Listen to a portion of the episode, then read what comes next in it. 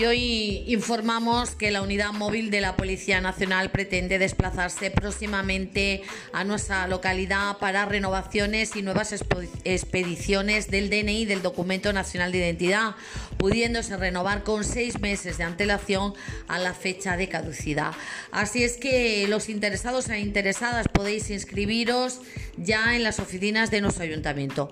Con la advertencia, eso sí, de que el equipo de la policía necesita que haya un mínimo de 60 personas interesadas para poder venir al ANGE para hacer estas renovaciones y nuevas expediciones del documento nacional de identidad de vuestro DNI.